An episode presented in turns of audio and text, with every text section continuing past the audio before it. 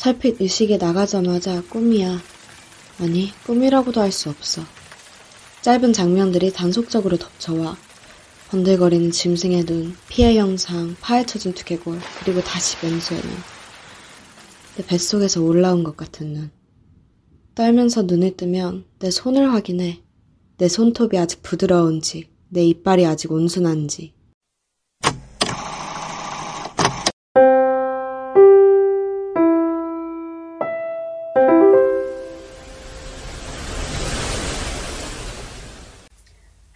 家好，欢迎收听本期的白话噪音，我是喜川，我是普通话不好的思淼。刚刚开头的 BGM 是一个韩国同学配的音，好，因为我们今天想要分享的是一个韩语作品。上一期节目聊了波伏娃的小说《形影不离》，感觉翻译腔非常重啊，因为它是呃从法语译过来的嘛，然后读起来是挺吃力的。所以这一期聊的这本小说叫《素食者》，在韩语里面直译过来是“菜食主义者”。这本书的话，读起来真的是我觉得很。挺挺顺的，对吧？挺轻松的，对，就是它没有什么翻译的这种呃 lost in translation 的感觉，对，读的会很轻松，并且这个名字也挺吸引人的。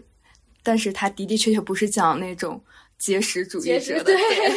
刚开始会觉得这个名字可能讲东西跟环保啊、低碳生活有关，对，但是完全不是，完全一点都不沾关系，都对，一点都没有关系。呃，其实开头的 BGM 是在讲说我做了一个梦，因为这本书是根据女主角的梦境开始呃描绘的故事。那开头我也想问问米莉，最近有没有做什么有意思的梦吗？我的梦真的能讲吗？你讲吧。我梦到了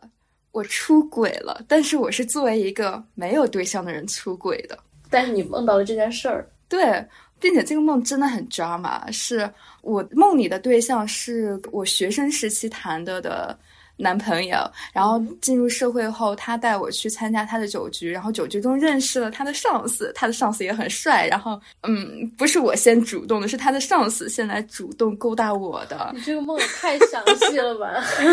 对，然后他的上司就是说我不在意你有男朋友。这这样弄不是很刺激吗？然后我就有点被说服了。我的我就梦不到这种内容，我的梦都非常小清新。就是我最近我不知道是不是因为，嗯，反正我看了这本书，我对我看到草本类的植物之类的东西，我都会有一种莫名的感觉。因为呃，待会儿可以给大家详细讲这个女主角她和树木之间的关系。其实她一直呃存在于就在我的脑海里，这是一种很微妙的概念，就是一个人他跟要跟树木跟植物产生关系。然后我最近就是在做一些跟草有关的梦，我总是在梦里会梦到很多的草，很多很多的草，然后很绿，然后那些草好像都就是不太认识人啊，然后他们也不太知道该怎么跟人讲话。你这个草是不是我梦里对象头上的草？反正，嗯，我觉得巧妙的一点就是，我们两个的梦感觉或多或少都跟今天要聊的这本小说有一点点关联。对，真的很巧，这个梦就是为这期博客而做的。回到介绍这本书的大概内容的话，我觉得可以先讲一下《素食者》这本书它的作者。对。他这个作者是在韩国人心目中是一个非常自豪的存在，因为韩江，我不知道，呃，他可能是最近得到了更多的关注，在国内，不管是在网上还是在比较关注文学和书籍的读者心里，他其实真的得到了很大的认可吧。不光是在韩国嘛，尤其是他翻译成了英语啊、中文啊，还有非常多语言之后，韩江的这个受众。特别广，然后在呃一八年的时候呢，就是韩国的一个买书的网站，它发起过一个投票，就是呃二零一八年诺贝尔文学奖的读者投票，然后有差不多十六万的读者，最后有三万两千五百二十八票都投给了韩江，他属于是就是高居榜首，超过了村上春树、米兰昆德拉等等的这种著名作家。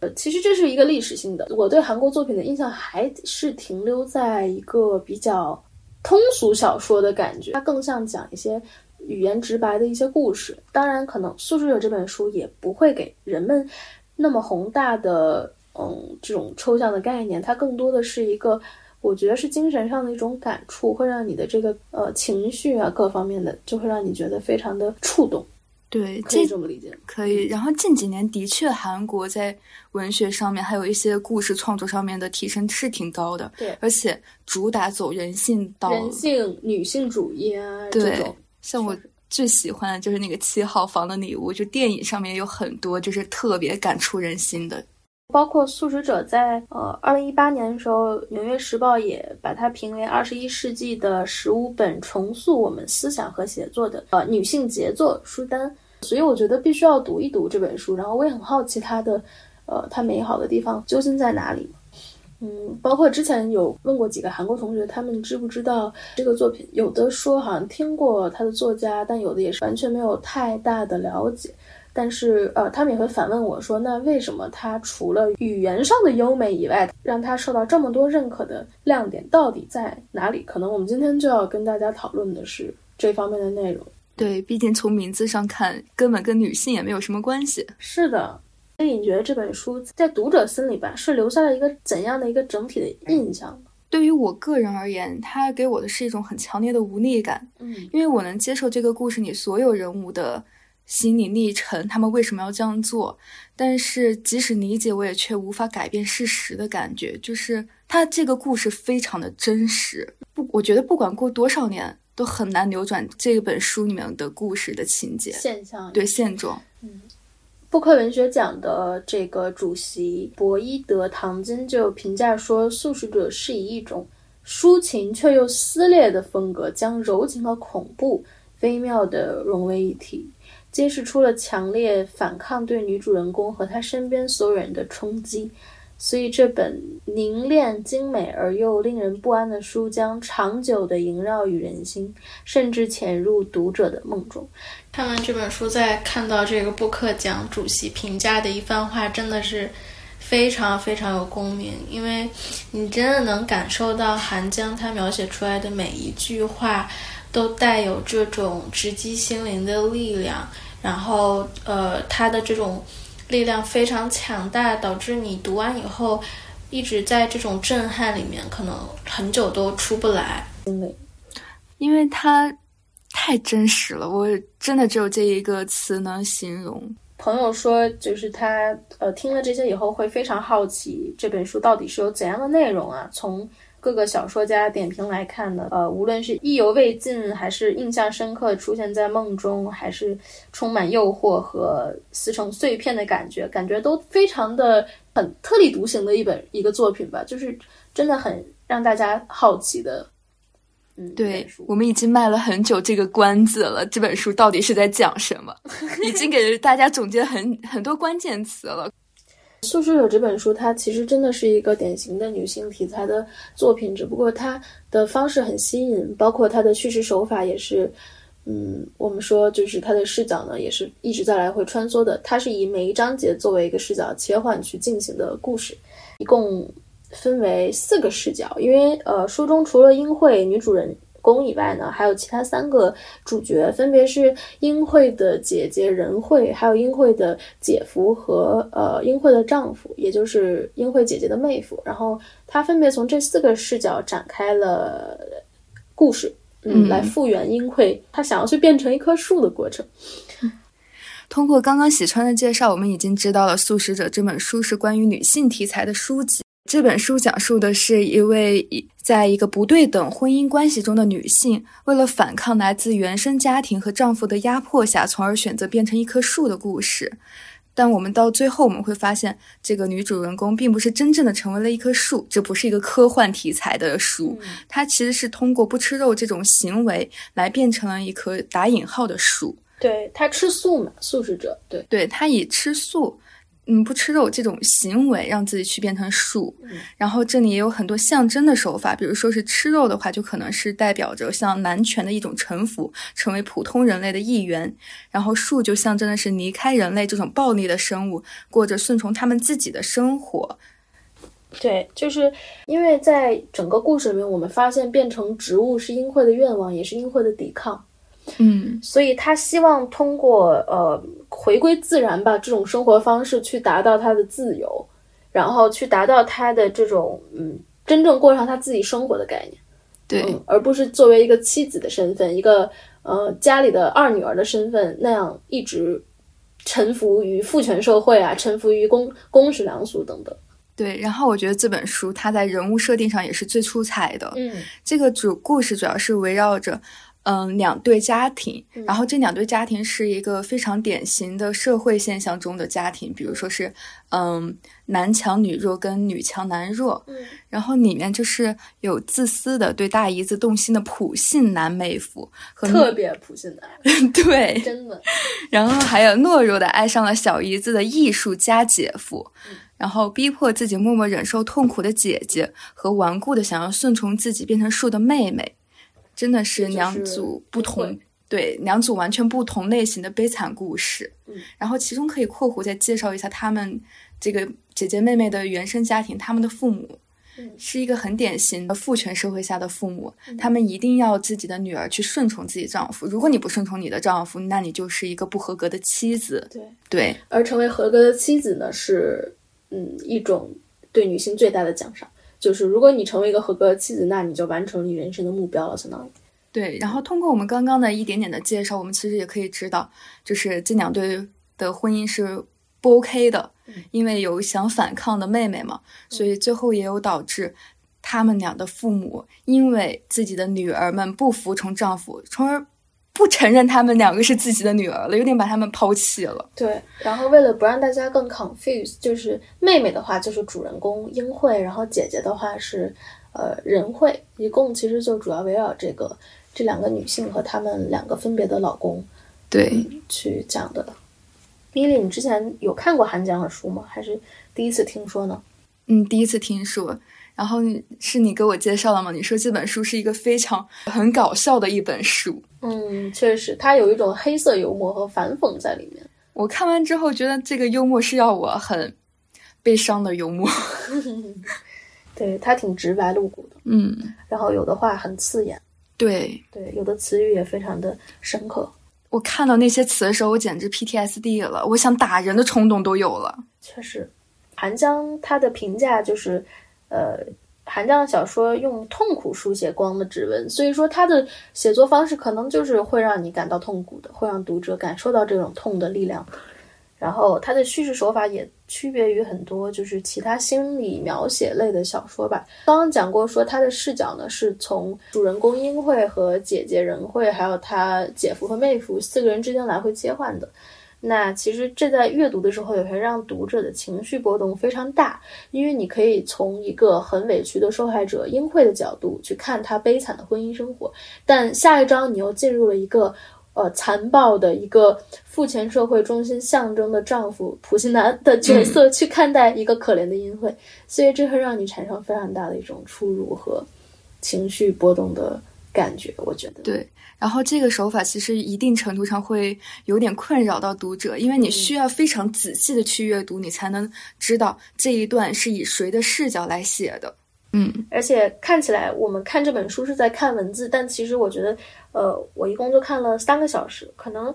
它比看电影还有画面感，因为这本书散发那种能量，它会瞬瞬间剥夺和占领我的大脑。我觉得他的文字是很很神奇的。很容易让我感到共情。嗯，对，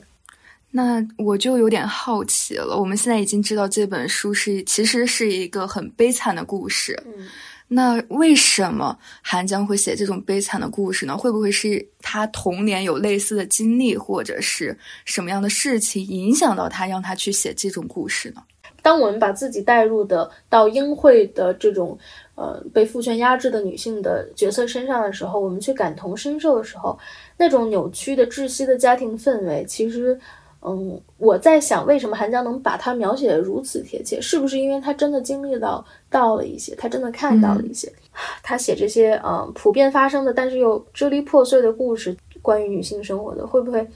对他的这种呃，他是对自己的一种自己生活或者过往经历的一种阐释呢？嗯，我只知道他的童年是比较贫困的，需要总搬家，并且他的父亲也是一位小说家。然后他童年是很喜欢看书的，所以所以就是书是他童年最重要的伙伴，可能因此他其实没有什么人类的朋友吧，他的最多的朋友就是书。你们觉不觉得从小可能说读书读的很多的人，他会有一种孤僻的、清冷的气质？有的，有的，嗯，对，就像我们常说的书呆子，不经世事，但是饱读诗文。对。但是如果书成为一个人的伙伴，那确实会让他自己精神很丰富，就是不再孤单了。对我有看过他的采访，嗯然后采访中就有说，他说他因为小时候读过这么多的书，嗯然后他也会跟着其他的作者一样，会思考人类是什么，嗯作为人类的意义是什么，我能为这个世界做什么呢？就是这种很普遍的思想，嗯所以他就开始想探索这些问题，嗯然后来回答这些问题，然后通过写作来一起面对这种生活的无助跟迷茫吧。嗯，他说他在初三的时候读了当时的一个青年小说家，呃林哲佑的一本小说集，然后呃他发现这个小说没有呃依照特定的主人公去推动故事情节的发发展，而是将深夜之黑暗、雪、小而寒冷的乡村火车站以及木屑取暖炉的火光，甚至可以说是生活本身化为了主人公，所以凭借他们内在的节律去推动情节的发展。这让韩江觉得这个叙事手法非常的奇特，很吸引他，所以他开始认真思考，他以后也要有这种特有的方式去叙事，去创造他自己的小说。那是否可以总结为，他其实没有经历过什么不好的事情，只是因为书要他思考的更多？我觉得是书，还有他想要去记录下人类的暴力行径的、呃这种执念。我觉得这在女作家身上特别的突出这一点执着。嗯嗯，就是很多女性主义作品都含有非常强烈女性的这种呃对不满、对这种规则和对这种男性的这种游戏的不满的情节在吧？很有可能。我觉得我们可以给听众讲一下这本书它的主要故事情节，你说呢？嗯，OK，我来给大家介绍一下。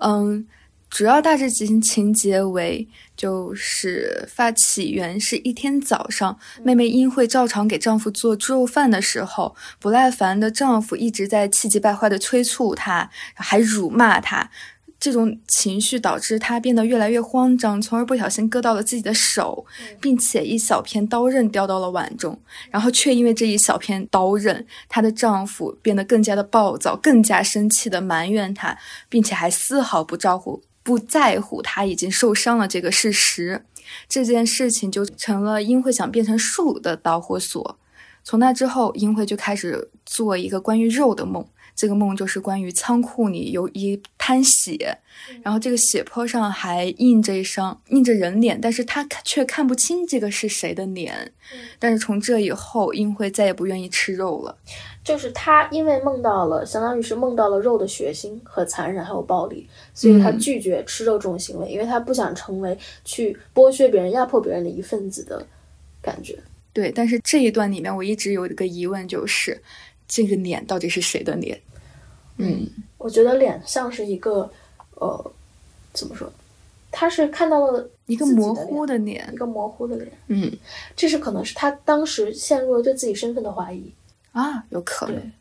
然后接着就是，嗯，这个自私的妹夫，就是这个他英，惠的老公，就是这个普信男。对，对他就是因为英惠不给自己做肉吃了，他竟然悄咪咪的给英惠的姐姐跟母亲打电话告状，然后要英惠的原生家庭来给他施压，强迫他去吃肉。于是就有了一个全家的家庭聚会，在这个聚会上面，英惠的父亲硬是把手里的糖醋肉往英惠嘴里去塞，并且还给了英惠一巴掌。然后导致英会受了受了刺激，拿起水果刀割腕了。其实读到这儿，我觉得荒诞但又真实。嗯，荒诞的点在于，我们现在在伦敦有非常多的素食主义者，但是为什么在小说里的这个设定、这个语境下，在这个东亚社会的国家里面，为什么一个女性想要选择吃素，都她她都做主不了？好像对，这就让我觉得非常的荒诞，但是她好像又非常的真实，因为她的丈夫要吃肉。并且中间有一个细节，我当时好心疼这个妹妹，嗯是因为这个丈夫他打电话告状之后，这个英惠的母亲来句：“我对不起你，我的女儿没有照顾好你，我向我向你道歉。”一个母亲替自己的女儿给她的丈夫说抱歉，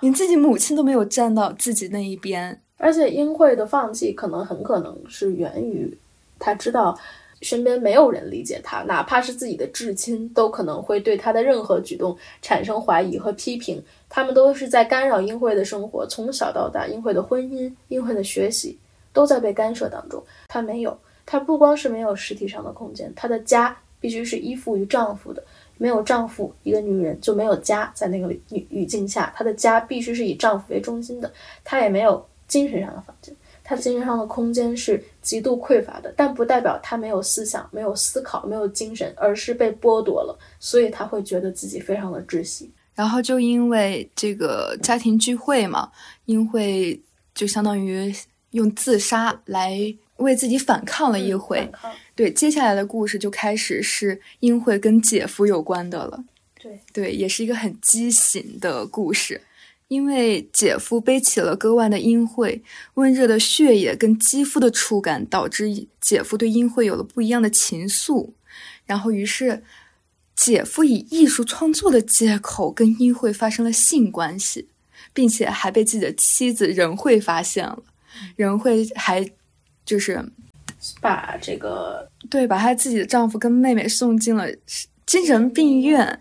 我当时看到姐夫以姐夫的视角去开展，就是他首先他对英惠的痴迷是来源于他无意间听那个姐姐说，哦，我妹妹小时候臀部就有一块青色的胎记，嗯嗯，然后我的韩国朋友说，就是中文里面那一章第七章叫做胎记，但其实在韩语里面它是叫蒙古斑，因为所有人就是如果屁股上有一块青色胎记，它就叫蒙古斑，它代表着说有蒙古斑的人，那他出生起来就是一个特别的人，他是一个倔强顽强的人，他是一个战士的象征，所以姐夫对英惠的这个有这种柔软、这种呃无力但是又瘦弱的女性拥有蒙古斑这一件事儿，就产生了一种莫名的刺激感和性欲。他一直在想象英惠臀部的青色胎记，她的蒙蒙古斑。你没跟我解释之前，我一直以为这个是跟是点题的，因为青色胎记我联想到是树叶。哦，对，然后呃，姐夫因此受到了刺激和挑拨，他的幻想对象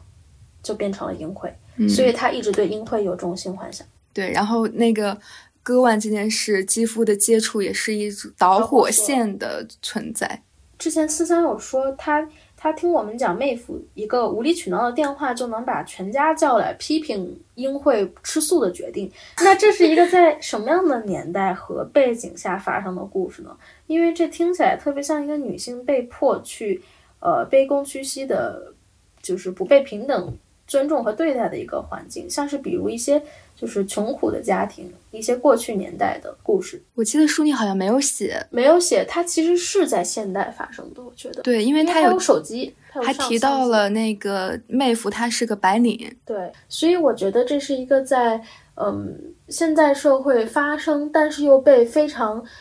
巧妙的隐藏起来的一个故事。里面有很多的细细节，就有人提过，就是看完这本书，恐婚的人会更加恐婚吗。我觉得英会要吃素，作为一个她唯一能做主她的身体的抗议行为，呃，在很多人眼里看来是非常正常的。但是如果你带入她的丈夫的视角，你是一个从小被父权社会培养出来自大又自负的男人，他一开头就说我的我的老婆很普通，就因为她的普通，所以我决定跟她结婚，因为我是一个嗯普通的男人。对，因为他其实很有自知之明的，他知道他自己配不上一些好的的女人。他觉得那些女人他 hold 不住，所以他默认了你的普通就应该臣服于我，为我服务，有点像衬托他自己。衬托他自己。对、嗯他需要一个仆人的角色，在他的生活里面给他做饭、洗衣服，而英惠扮演这个角色了很多年。然后之前也提到过，其实最先开始英惠是很擅长于做饭的，尤其是肉。那你觉得《素食者》里面有一些让你记住的，就是比较细思极恐的细节吗？对于婚姻的，尤其是嗯，我可能不是那种细思极恐的感觉，嗯我只是强烈的那种共情，因为我记非常深的一段就是，嗯，关于英惠拿在丈夫的催促下把手割伤的那一段，嗯后面一段描写是，嗯，英惠一个人愣愣的在客厅里，身边的家具仿佛都慢慢的离他而去，他变得空荡荡的。那段真的好美，我觉得。那一段就是我自己难受、伤心的时候的真实内心写照。对，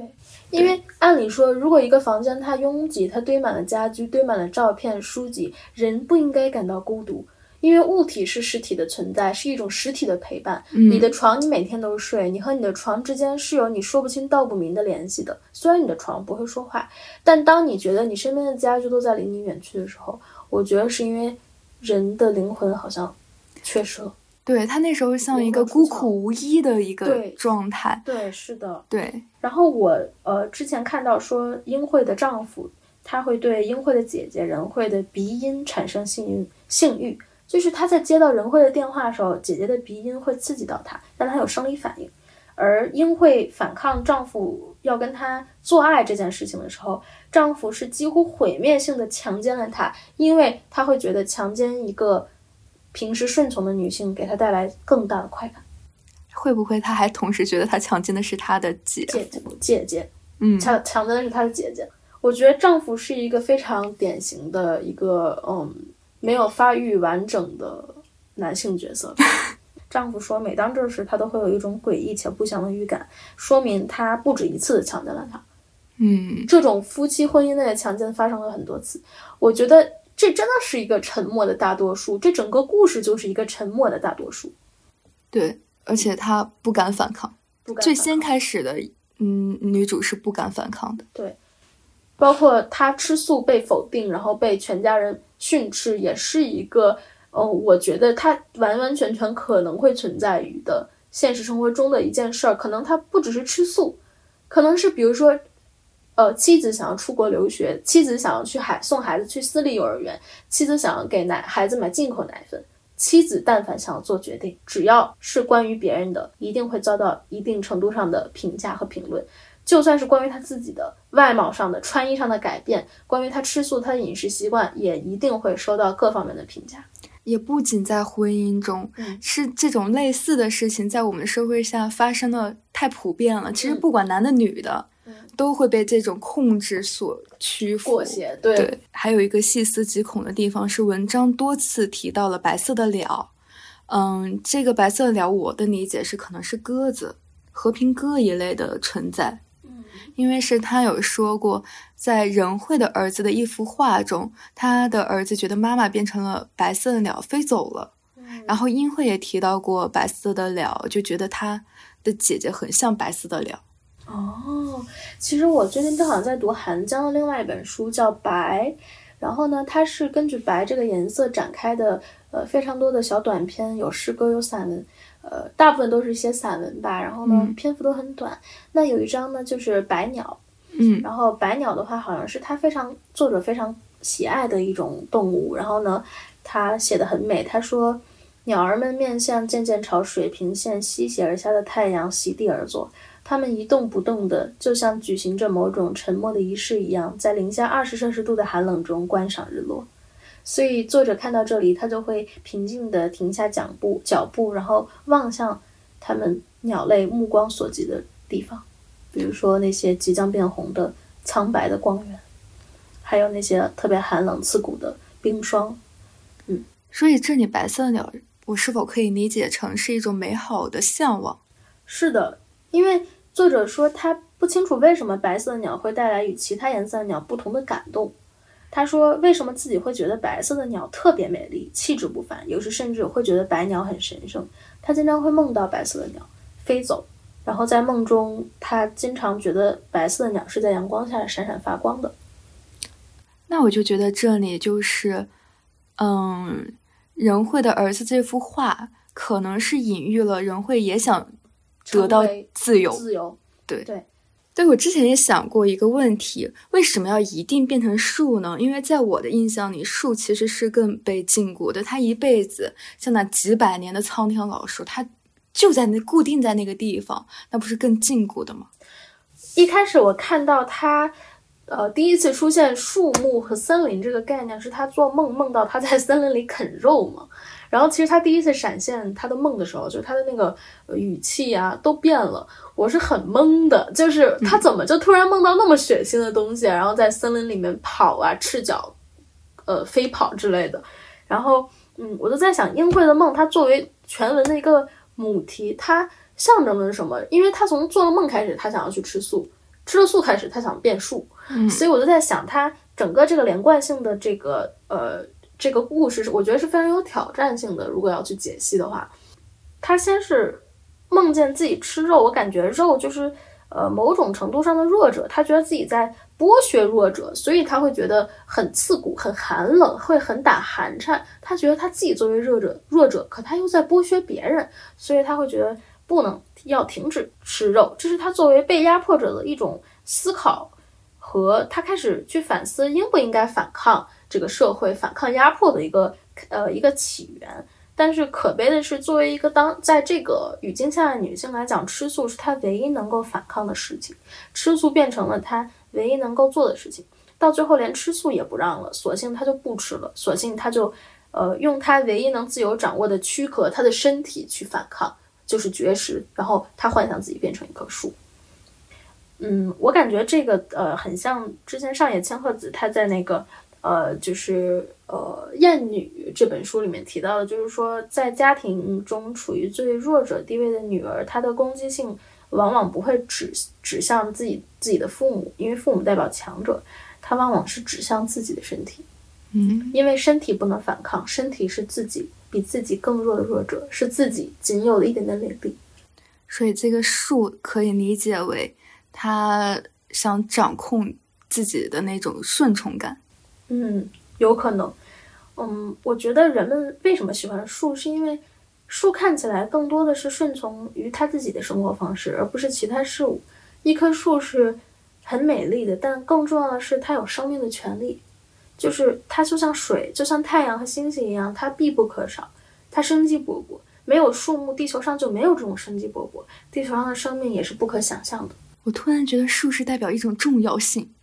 而且好像树的生长是不被操控的，在自生长是自由自在。对，它在尤其是野生野外森林中那种树，没有人管它，你想怎么长就长怎么长，我想躺着长就躺着长。其实，在看这本书的时候，我一直在回想，就是嗯，就是波伏娃的一个概念叫模糊性的道德。我不知道它有没有确切的关联吧，但是因为。呃，波伏娃一直在对自由和压迫做一些解释，所以其实我看这本书，我是很有很有强烈的他和波伏娃连接感的。那这个模糊性的道德是什么意思呢？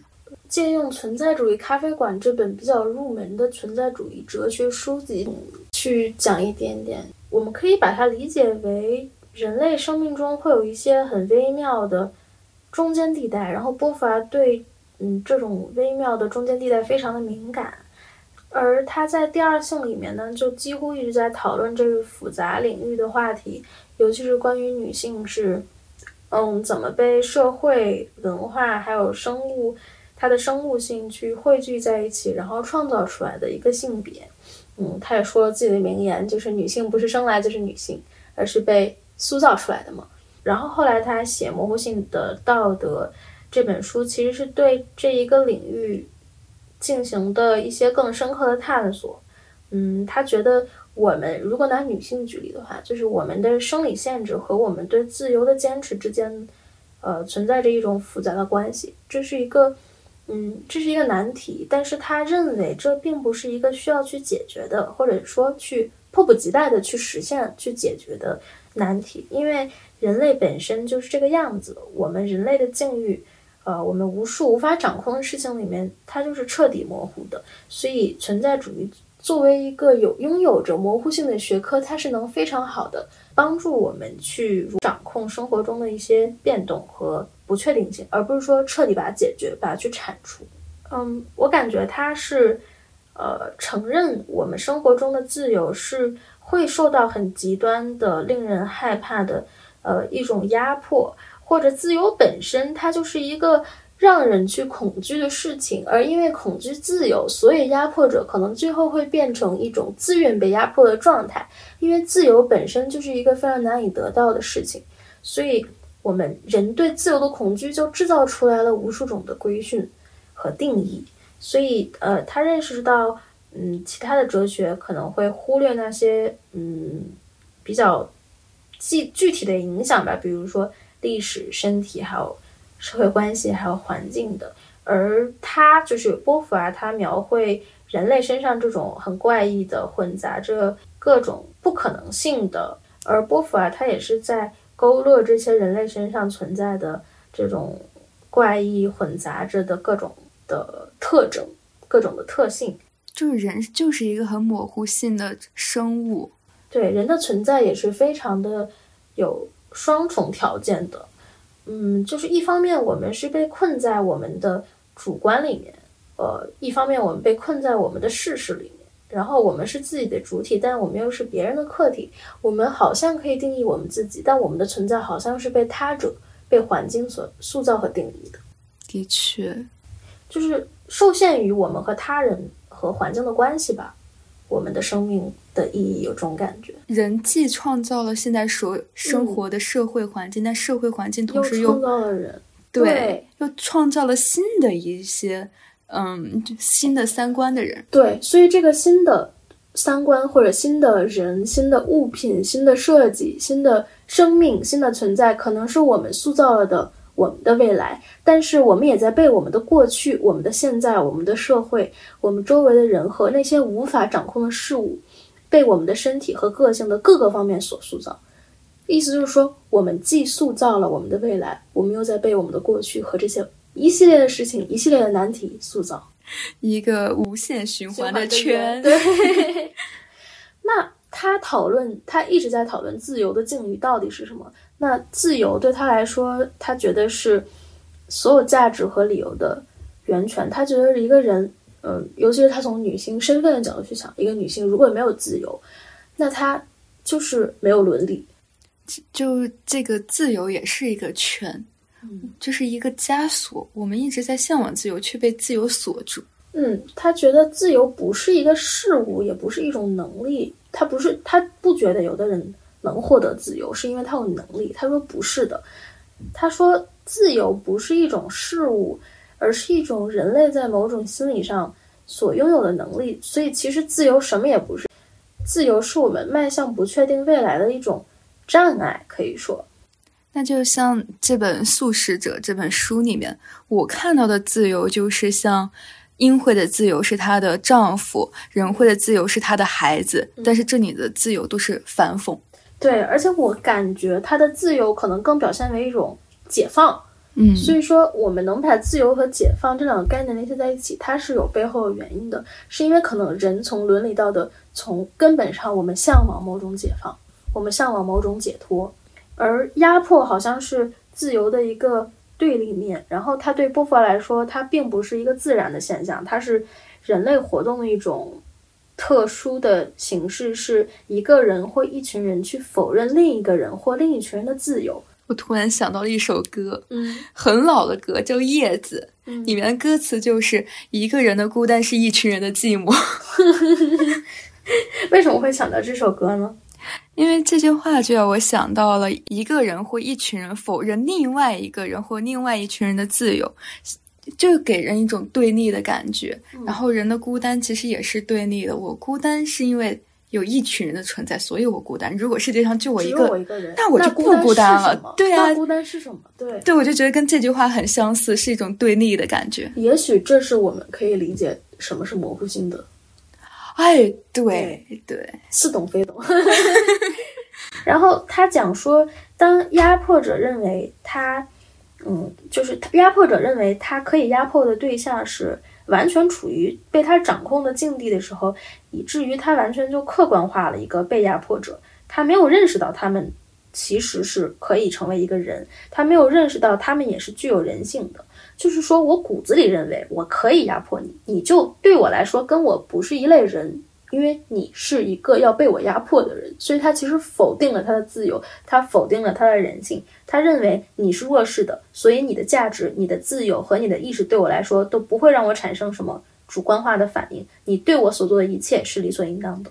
就有点像人跟畜生的之间的关系。对，就是人和畜生。嗯所以其实英惠的丈夫在这里是一个，我觉得是一个压迫者的形象。他对默认了英，他漠视着英惠，就是说我看得见你的付出，心里一清二楚，但我可以做到完全的接受，就是这一切是理所应当当的。对，可以这么讲。而在长期的这种群体压迫的情况下，比如说我们对家庭妇女的这个角色身份在社会中的这种压迫，它会经常发生一个事情，就是波伏娃所说的神秘化。而神秘化是借用马克思哲学的一个术语，它是说，当你被压迫到了一个你甚至都没有意识到你拥有自由的状态，就是你执着渴望自己受到压迫，因为你被困在这个压迫者给你灌输的虚假意识里了。嗯，嗯，有点像他的母亲。还有他的姐姐。对，嗯对他的母亲就是典型的，他，他他他会因为英惠要吃素跟她的丈夫道歉，跟她的这个呃女婿道歉，我觉得是一个非常嗯类似于波伏娃说的这个神秘化的举动吧，就是被洗脑了嘛。对，然后他的姐姐，嗯，之所以不接受自己妹妹这种反抗行为，也是被这种洗脑了。对，对，他就觉得自己，嗯嗯，要代替母亲的身份去照顾、管教自己的妹妹，嗯把这种思想的压迫传传传达、传递下去。对，而且他母亲相信她处于这种被压迫的境地是命中注定的。嗯，她觉得每一代女性都需要经受这个。那么，如果我的女儿违反了这种我的意识，我压迫者给我灌输的意识，那我觉得我的女儿做错了。就是，呃，母亲在这上面有很好的体现，但是姐姐在呃意识到英惠的反抗之前，她或许也在这种设定里面，她自欺欺人。嗯这其实就是我们在波伏娃视角看到的一个父权制度下的女性，就是当被压迫者被视为物件的时候，她往往也会将自己当成一件东西来对待，就已经习惯已经了。习惯了。所以，嗯，因为自由可能对我们来说真的很可怕吧，所以被压迫者他默认自己不需要自由。这个有点像我们现在社会，我们压迫自己去卷，对，我们就是压迫性的放弃了自己空闲、自己那种悠闲，可以面对嗯无聊的一种能力。嗯，我们需要去遵循一个什么？好像现在遵循的是金钱，一种物质生活。对，但是我有时候也在想，金钱这个概念，它也是被创造出来的。又是一个新的漩涡。有可能，因为就是当我们试图将自己视为一个世界上的物体去逃避对自由的追求的时候，因为获得自由很难，所以我们会恐惧，我们会害怕自由。就是对我们来说，假装自己没有自由，比积极的去寻找和承担责任更简单。所以我们不如就放下我们的本真的可能对自由有的追求，嗯，摆烂了。对，而去做一个被压迫者，就像一个从小迈入社会，然后放下自己的坚持的善良也好，原则也好，到最后，嗯，变成一个食肉者的过程，就是一个放弃自由的过程。所以，其实一个人他不知道该怎么克服压迫，如果他都意识不到自己正正在受到压迫呢？嗯，他可能一辈子就这样过下去了。真的，嗯，就如果像这本书里面，嗯，英惠没有去想变成树，去不吃肉的话，她的姐姐永远不会意识到她的处境是不正确的。因为书最后，其实姐姐好像因为妹妹也有一点反思，她开始有些接受身边的树是他妹妹的这种感觉了。嗯她也觉得树好像是一种美好的事物，但是因为他有儿子，他没有办法去跟妹妹一样。嗯，用韩江自己的话来说的话，素食者中的英会认为，呃，吃素是一种不对任何事物造成伤害的方式，是一种选择去归于零的方式。对，因为他的最初开始就是因为他在被伤害。对，所以而食肉呢，就象征着人类的暴力，象征着这个世界给他的暴力，所以他选择，呃，当一个素食主义者来清除自己身上那种暴力。嗯然后韩江说，他在写作时经常会思考这些问题：人类的暴力能达到什么程度？如何界定理智和疯狂？我们能在多大程度上理解别人？我希望素食者可以回答我这些问题。我想通过素食者刻画一个誓死不愿加入人类群体的女性。我觉得他这句话比他文章有些还写的更直白更好。以后真的就是理解了，真的理解了。对，英惠陷入绝望的境地的时候，她仿佛她是被拖下泥潭，然后被扒光了，被审视，然后又被剥夺自由。她身体和精神的每一寸都在被剥夺。也许死亡到最后，她选择去死亡，她选择停止进食，是他唯一能重获自由的方式。这也对应了波伏娃在模糊性道德中的观点吧，就是被压迫者也许只能通过死亡去获得真正的自由。所以这真的是个悲剧。悲剧，这真的是韩江说的人类的暴力。的确呀，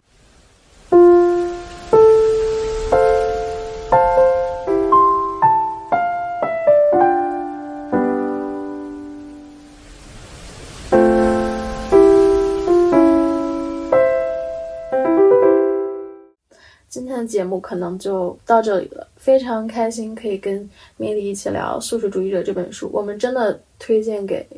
所有需要在这个动荡时代去反思一点、去进步一点的，不管是男性还是女性读者吧。我觉得，嗯，它对于每个人的意义都不一样。或者我们是否得思考一下，当下的我们是不是被正在压迫中？对，也许我们也没有意识到自己正在被压迫，我们是不是应该去设想一下自己到底向往的自由是什么样子的？是的。